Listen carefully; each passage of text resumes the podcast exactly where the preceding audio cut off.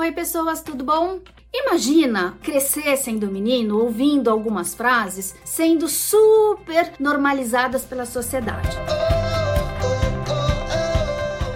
Algumas dessas frases são as seguintes: Homem não chora, engrossa essa voz, isso é coisa de menina, prenda sua cabrita que o meu bode tá solto, seja homem. Imaginem você crescer ouvindo essas frases o tempo todo tendo que provar sua masculinidade a qualquer prova para a sociedade, para os seus pais, para os seus amigos. Imagina como é que fica a cabeça de um menino que muitas vezes não tem esse perfil todo masculinizado, viril, machão e tem que interpretar, performar essa masculinidade e uma masculinidade que é enraizada numa sociedade que cobra dos meninos que eles tenham essas posturas, que em contrapartida eles não mostrem as emoções, não mostrem suas fragilidades, não mostrem os seus medos. Ou seja, os meninos só podem se mostrar de uma maneira forte e viril. E é óbvio que com toda essa carga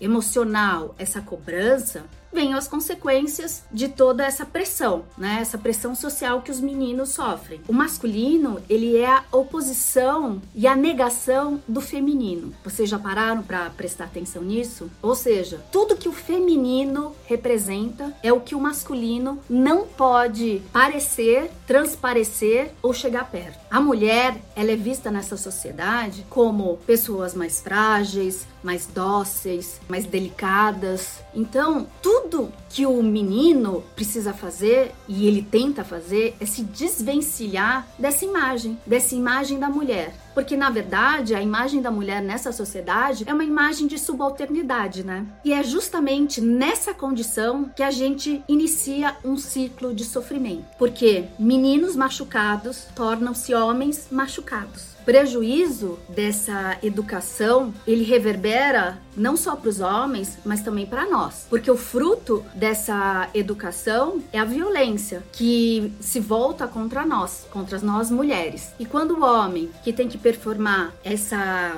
masculinidade, quando algum tipo de conflito acontece, ele não sabe resolver o problema se não for da maneira que lhe foi ensinado, ou seja, da maneira bruta, violenta, viril. Então, por exemplo, quando acontece um caso de rejeição, esse menino vai reagir de qual maneira? Da maneira violenta como ele foi ensinado pela sociedade, pelos pais, pelos amigos. É toda um, uma trama que ensina ele como ele deve reagir e agir. Em contrapartida, nós mulheres, a gente cresce sempre com aquele estigma de que nós somos mais maduras, de que nós somos mais responsáveis e de que, mesmo sendo meninas, nós já somos mulheres. Mulheres são mortas por esse comportamento, e essa é a face mais grave de todo este problema da masculinidade frágil. Ou seja, a solução de tudo isso é a forma como a sociedade educa os seus meninos. A forma como nós somos educadas também tem que mudar, porque nós não somos frágeis, nós não somos dóceis, a gente pode ser uma mistura de, de cada coisa. A gente não é só uma, a gente não tá só num bloco. Então, a sociedade coloca a gente em caixinhas e a caixinha da mulher é essa, a caixinha do homem é essa. E nisso a gente tem que vestir a máscara e protagonizar tudo que ela espera da gente. Por isso,